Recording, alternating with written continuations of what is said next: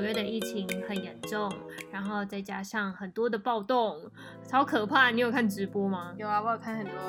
FB 的影片，很恐怖。那里面的人直接精品店，哎，我觉得那已经不是一个抗议而已，那个就是抢劫。这是一个犯罪，可那好像是一个什么 anti 法组织哎，不确定。反正很多媒体在炒作，也不知道哪个影片是真的，哪个影片是假的。那我们铺陈那么久，就是我们今天要讲纽约的故事啦。纽约的故事没有那么开心的。好。今天呢，我们丽丽与珊珊来到了纽约这个城市，真是繁华的大都市呢。有时代广场，有没有看到？你确定现在是繁华的大都市？我们加点加点那个环境 音，不是空无一人的时代广场吗？没有关系啊，就是我们自己幻想，我们已经目前已经搭飞机到达了欢华都气都，还会很不好，真的会被打了。好，今天我们要介绍一本书，叫做《地下纽约》。这本书为什么会当初会觉得很有趣？是因为。现在很多的电视新闻啊，媒体都在报道的比较主流的经济，主流的经济像是中美贸易战等等。然后我觉得看很多之后呢，我就想说，哎，这本书是在讲地下经济，是另外一个经济体，就是比较少人会去关注的，所以我就觉得这个主题非常的有趣。那你想到地下经济的地下，你会想到什么样的行业？我会想到性交易或是什么？卖毒品的人之类的啊，可是我我不会觉得说他们是一个经济体的感觉，我就觉得哦，他们就是一个单一单一的个体，然后就是弱肉强食的社会，就是如果你很强，你就可以把别人踩在地上，或是合并其他人。我想的是他们好像被驱离，你说边缘人，边缘人在三不管地带的感觉。然后这个社会学家很特别，他不是研究主流经济学，他就是研究了地下经济。那他是怎么样一个特别的人呢？他的名字叫苏西耶·凡卡德西。那我们只念中文，因为他的那个 英文实在太难念，好难念。天书的部分。然后他之前呢是在芝加哥研究像是他们的社区帮派的问题。然后他也出了一本书，叫做《我当黑帮老大的一天》。后来呢，他到一九九七年呢，就转为到了纽约去研究纽约的地下经济体。那他总共研究了大概十年左右，好久，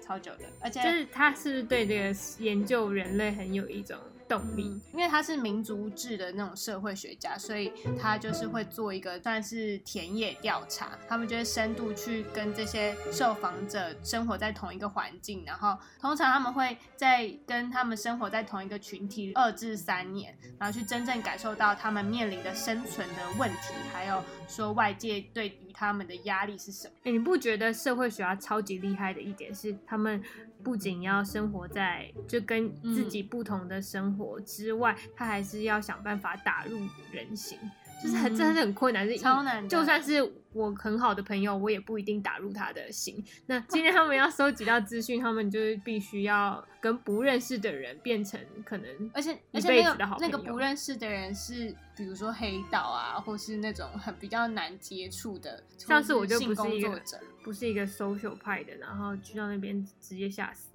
哎，你要不要讲讲你之前有看什么性工作者的那个？这是一个纪录片，叫做《流氓夜》。海南这种事情在中国发生无数次，所以我们来到海南准备进行抗议，不想让罪犯再次逃脱。然后她是一个为女权发声的女生，因为呢，她很想要帮就性工作者方面的人发声，但是大家总是会批评她说：“哎，你又没有亲身经历过妓女的生活，你怎么知道他们的苦？”那就会受到外界的各种质疑，所以她就是真的是亲身下海当妓女，嗯，然后去体验他们的生活，但是。但这个社会学哎，这个社会学家当然是没有。那个纪录片《流氓夜》，它比较多的说是比较底层的性工作者，比较没有提到像这个地下纽约，它其实有提到比较有钱的人，他也会做妓女啊，或者是低下阶层的人也会做妓女，它是两方面都有提到，比较全面性的。但是《流氓夜》是属于比较低层。这个社会学家呢，他研究的范围主要是有纽约的纽约的五个行政区，曼哈顿跟布鲁克林。然后还有等等之类的，就是这种社会学家，你觉得他们在研究的时候都会遇到什么困难？我觉得社会学家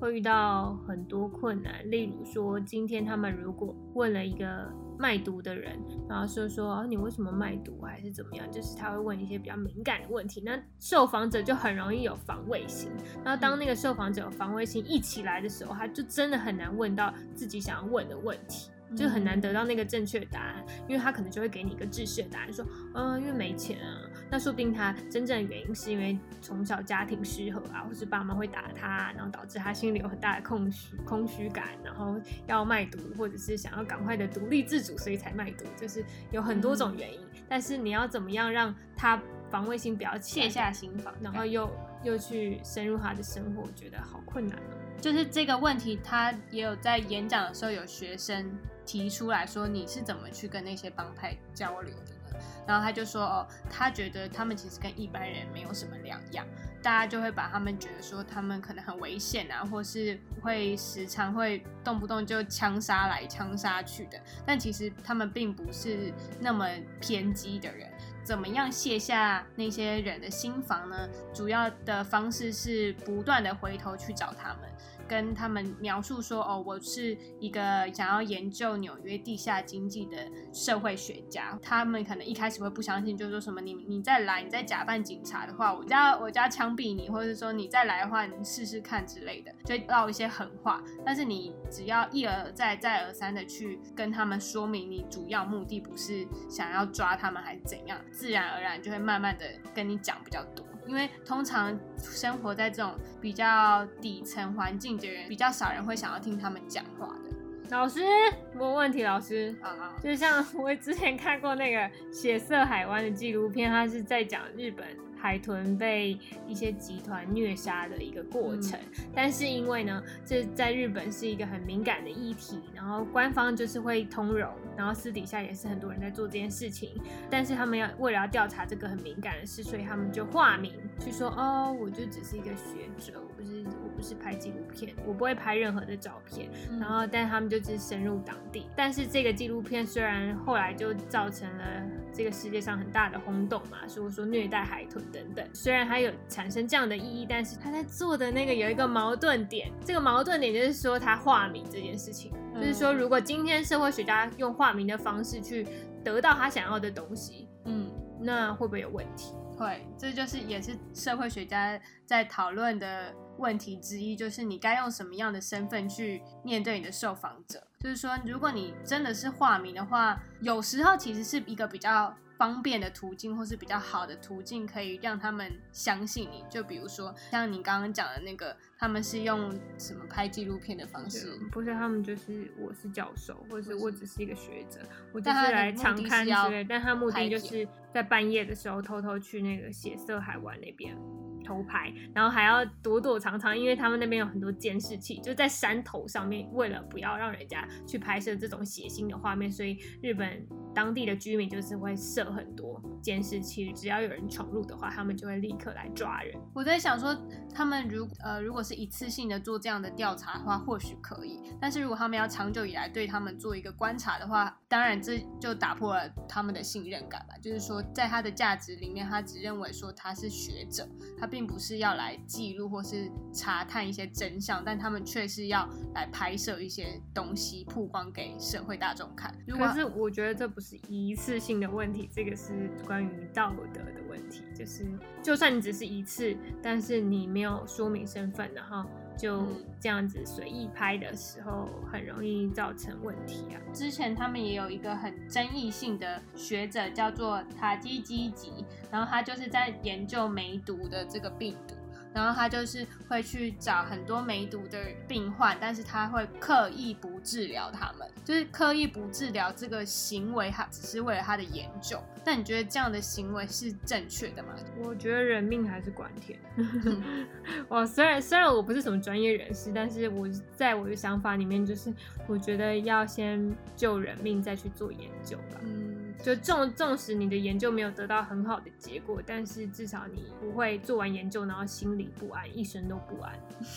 对啊，所以我觉得做研究跟你要观察社会的这个平衡要抓好。就是你的，如果是因为你自己的研究，然后而去伤害到其他人的话，就会有问题。那同时，社会学家也有。在观察社会的时候，也有一些另外的阻碍啊，就是说他们以前的经历会限缩到他们。真实体验嗯。的生活的时候，他们就会用以前的经验理所当然的说，好，那我以前在芝加哥的经验就是这样，那我今天在纽约的经验应该也像芝加哥一样吧，就是有可能会产生这样的问题，所以他们在做研究的时候都不停的要反问自己说，哎，我今天做这个举动或问这个问题是对的吗？我可以这样问吗？我可以得到我想要的答案吗？那这里我就是好，你讲你讲，那这里我就是要补充一个一个。影集叫做《华丽追随》，然后它是 Netflix 上面的一个原创日剧。那他其实就是在讲三个女生在追寻自己道路上面一些有有有人是迷失，然后有些人是为了爱而抛弃自己的理想等等，很好看，大家可以去看。但是我要讲的是，这里有一个共通点是。这个影集在最后的时候有讲一段话，我觉得跟我刚刚所说的你的背景会成为你的阻碍，我觉得有很大的关联。他这个台词就是说呢，有些可能性的大门会因为我们的经验值累积而打不开，那我们也会失去了某些东西。我们时常忘记经验是把双面刃，不知不觉为了避免受到伤害，曾几何时放弃的事情增加了，连放弃什么也都会忘记。那这就是我觉得讲的真好哎，很呼应的，很呼应这 个你的背景会阻碍你的未来的研究的一个一段话吧。就是这个教授他其实也曾经在芝加哥研究过，然后你刚刚讲的说，就是他之前的经验会影响到他后来做的研究。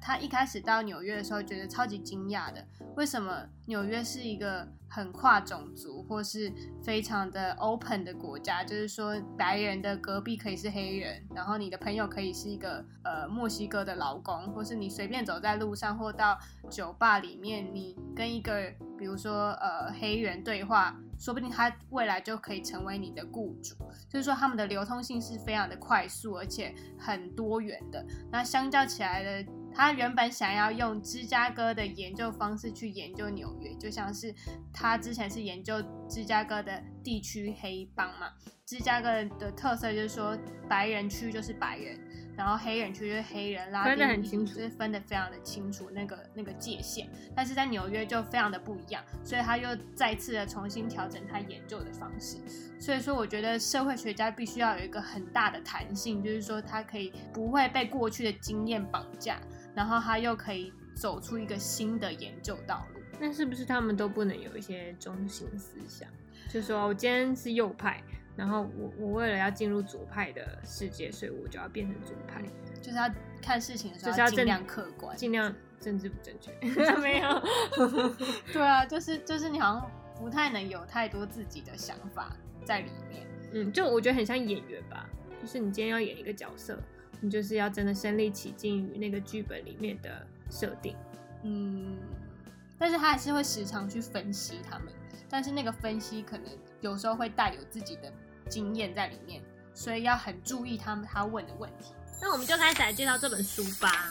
这本书的一个大概念就是纽约是个漂移城市，漂移城市的意思就是在指说他们的呃上层阶级跟下层阶级的流动性非常高。那我举一个比较离我们比较近的例子，就像是我们在台湾，然后台北就比较属于漂移城市，因为机会比较多，所以呢，很多年轻人大学毕业的时候就会选择待在台北去找工作，对，然后就比较不会回南部的家乡。然后像这种漂移的这种模式，其实也。在纽约非常的常见。我有一个朋友，他在纽约工作，因为他是亚洲人嘛，然后在当地找工作是非常困难的。然后因为他想要拿到工作钱，所以他就拼命的投了好几百封履历。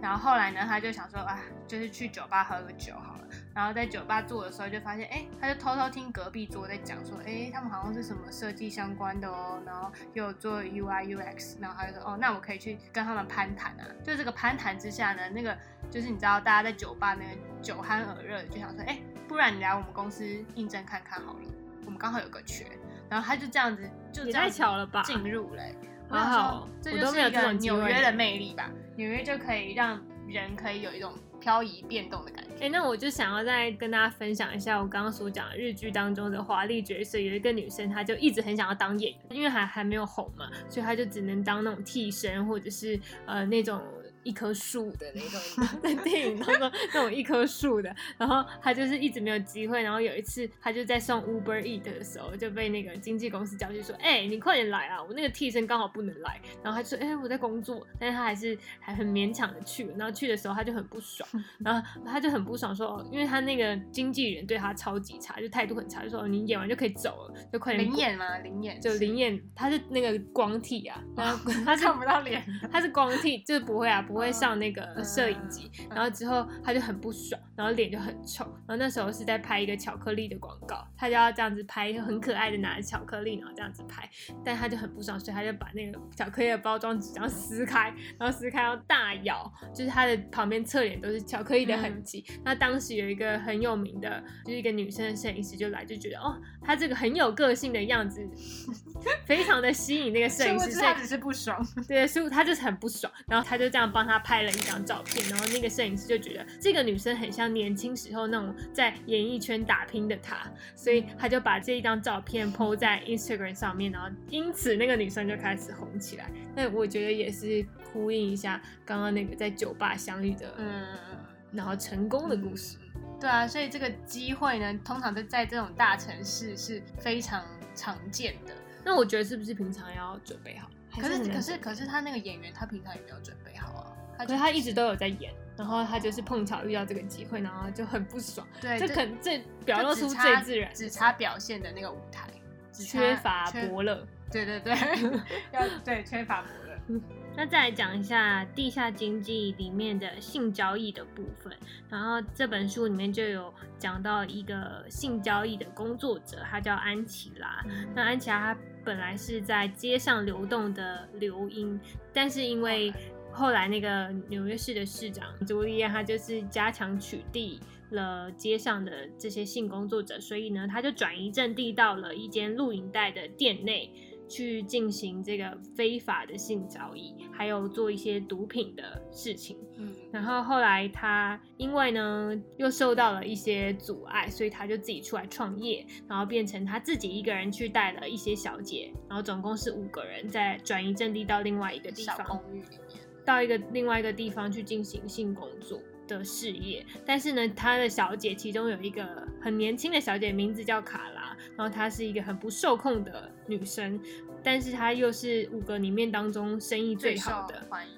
然后他不受控的时候，就是会喝醉酒啊，或者是不会保护自己的人身安全，就会让客人知道他们住的地方是哪里，导致他们四个其实是蛮危险的。然后，但是安琪拉又不想要放弃卡拉，所以在这种焦灼之下，他们其实生意就没有很好。那从我刚刚叙述的他非常颠簸的性工作的经历来看，就是说他一个比较低层的妓女，她是很难去在纽约这个地方存活，他就必须要一直找一些缝隙，然后钻钻钻，看看有没有一些生存的机会。大家可以想象一个画面，就是说呢，如果你今天花钱了，然后你会想要你身边是一个清洁的富人，还是你会希望你旁边是一个名模呢？我相信大家直觉一定会说，我希望可以是一个名模，然后可以带出去风风光光的跟朋友炫耀。嗯这也造就他们一些难以困境晋升的的困境。之后会讲说说为什么他们有这么多的困境，像是一些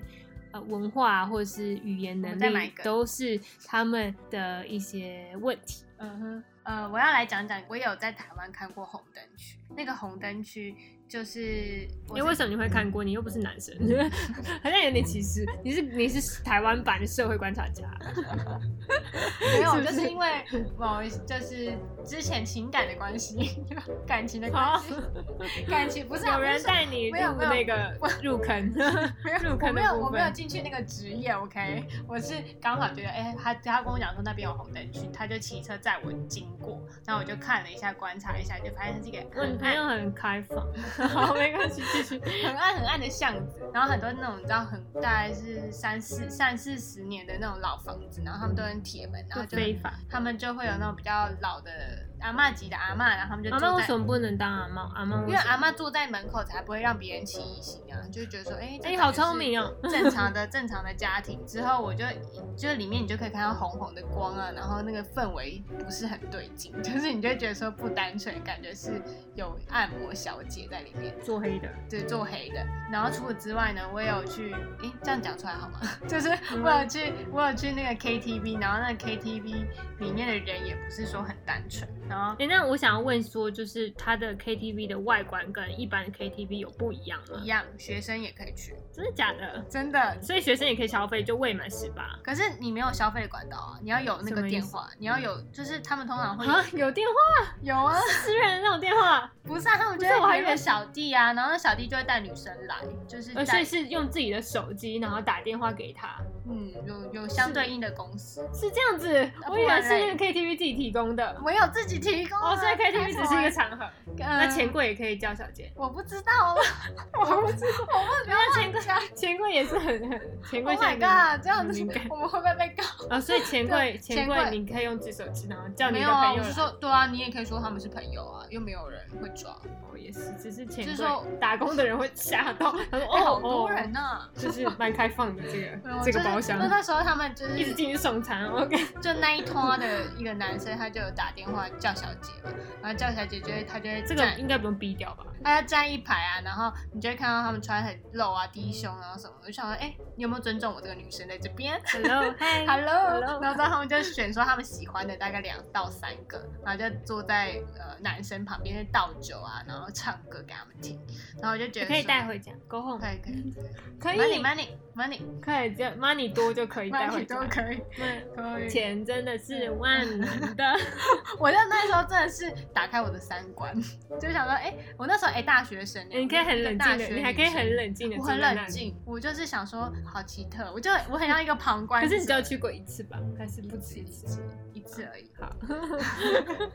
OK，哇，打开打开各位听众的三观喽。好，我是觉得说，就会发现社会上有很多不同的人在过不一样的生活，但是他们其实跟我们一样，只是一样的女生，就是我并不会用特别的眼光看他们，我不知道为什么，就觉得说，哦，他们就是为了他们的生活在努力，然后这是他们的工作方式。毒品方面，毒品我没有，对，不是啊，我我不是说你有，我是说这个这本书的毒品哦，毒品方面就是讲到夏恩这个人，夏恩这个人就是很特别，他是一个黑人，然后他是唯一少数成功的可以在上层阶级跟下层阶级互相流通的，算是一个媒介吧。嗯算是一个媒介的人，虽然他的打扮不是说穿的名牌啊还是什么，然后他就是只是就是穿一个运动品牌，然后手会戴一个劳力士表，印度人。然后他就是一个印度裔的人，我要补充一下，他之前是在那个快客市场，然后大家只应该知道快客他就是比较低廉的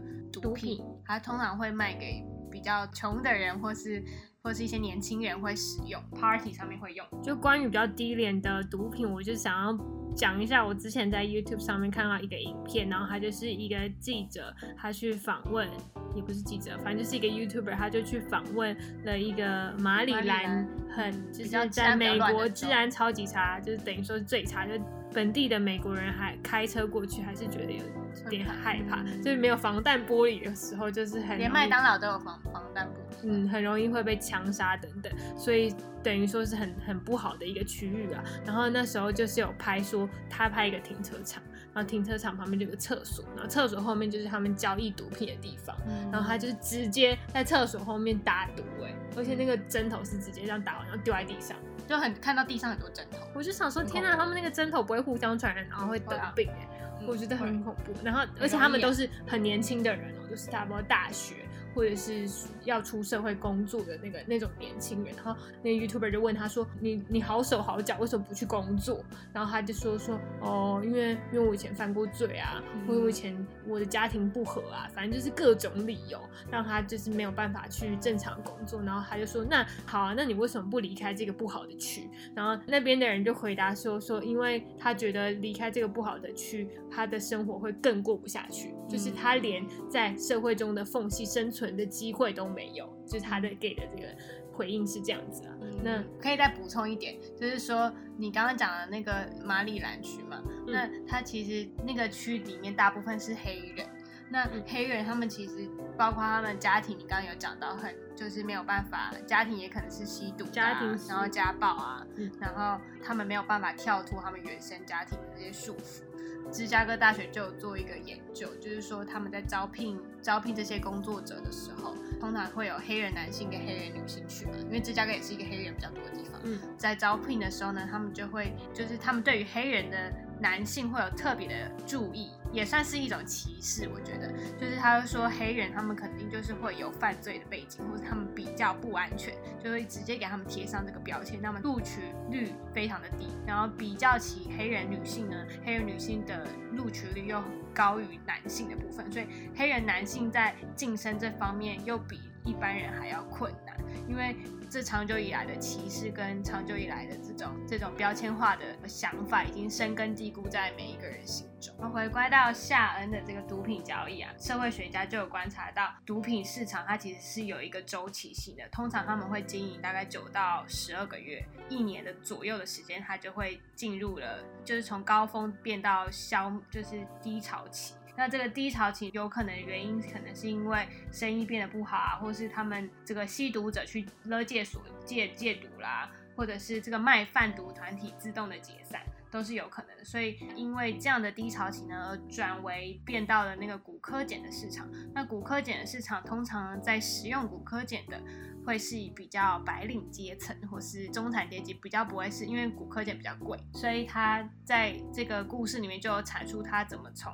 这个快客市场怎么转移到骨科碱市场的整个历程，还有他怎么跟上层阶级做交流，即使他是一个印度裔的人，他要怎么去改变他的言行，改变他的言谈，还有他的穿着，去让白领阶层可以接受他，然后让他也变成提供他们货源的一个很好的来源。那我觉得它里面有讲到夏恩最大的阻碍就是那些白领阶层的人自己都有自己的货源，但是他的想法是他不想要去抢那些原本就有货源的那些人，他想要自己开创出自己的一片客源。一片市场，嗯但是这是很困难，因为他没有认识的人，然后也没有人信任他，所以等于说是在一片沙漠当中要拓荒的意思。嗯，因为他们这种贩毒者，他们对于地区的分配是非常注重的，就是说你你负责的可能是哈林区，然后你负责的可能是布鲁克林区，然后这样子的这个区分，如果你太跨越到我的界限，没有跟我讲的话。你抢了我的人的话，我就可能跟你火拼啊，或是直接枪杀，或去杀你之类，这是非常常见的事情。所以他们在与这种生意的交流上是非常注重地域性跟这个地区是谁管辖的。我补充一下啊，我看过一部影集，大家应该都会很熟悉，叫做《绝命毒师》啊。然后那个那个他就是一个教授跟一个学生合作，一起去卖他们制作的毒品嘛。然后那个学生其实有带小弟，然后他带的小弟也是因为这样区域性的问题，他们踩到别人的区域，他真的小弟被在影集当中是被枪杀的。所以当这个影集有演出这样的文化代表说，它真的是存在的。我们这一集就差不多到这边，然后我们下一集会讨论这本书的其他的议题。那请大家继续 follow 我们，拜拜。下集收听。